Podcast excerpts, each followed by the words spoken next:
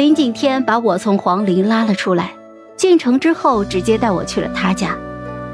我跳下了板车，惊讶地看见林府上下挂满了白绫，所有仆妇都披麻戴孝，一身白衣。嗯，这是给谁办丧事啊？我很意外，林景天无父无母，不知是哪个亲人过世。林景天抬眸，深深的看了我一眼，给你办的。我站在城里最热闹的朱雀街上，放眼望过去，满城缟素，一片雪白。皇帝追封宫女秦月为圣纯皇后，为她罢朝三日，天下同哀。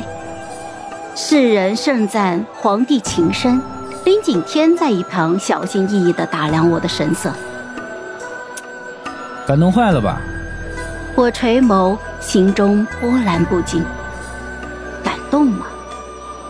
陆长兴用一场声势浩大的追封典礼祭奠他死去的情爱，我只感觉好像他祭奠他的，而我的爱情早就死在了六年前那个飘着大雪的夜晚。那是他第一次封妃，封的是丞相之女熹贵妃。陆长兴叫我在偏殿伺候，我同其他宫人一样。安安静静地跪坐在脚榻上，听见里头传来女子痛楚又愉悦的低吟，我握紧了双手，把里头的每一个音符都听得一清二楚。事后我打水进去，熹贵妃娇羞地躺在陆长兴的怀里，陆长兴取了金帕，亲自给她擦拭。擦完之后，随手就把金帕丢进了铜盆之中。我跪在地上，看着那团帕子在铜盆里溅起水花，皱巴巴的沉到水底，一文不值，好像一个宫女廉价的爱情。此后的许多年，不过是一场又一场的鞭尸。他让我明白，在陆长兴心里。我首先是一个宫女，其次才是许清月。走吧，有什么好看的？我拉着林景天，问他什么时候送我出城。林景天笑着摇头：“这么急呀，许清月，在京城待了二十多年，你还没好好逛过吧？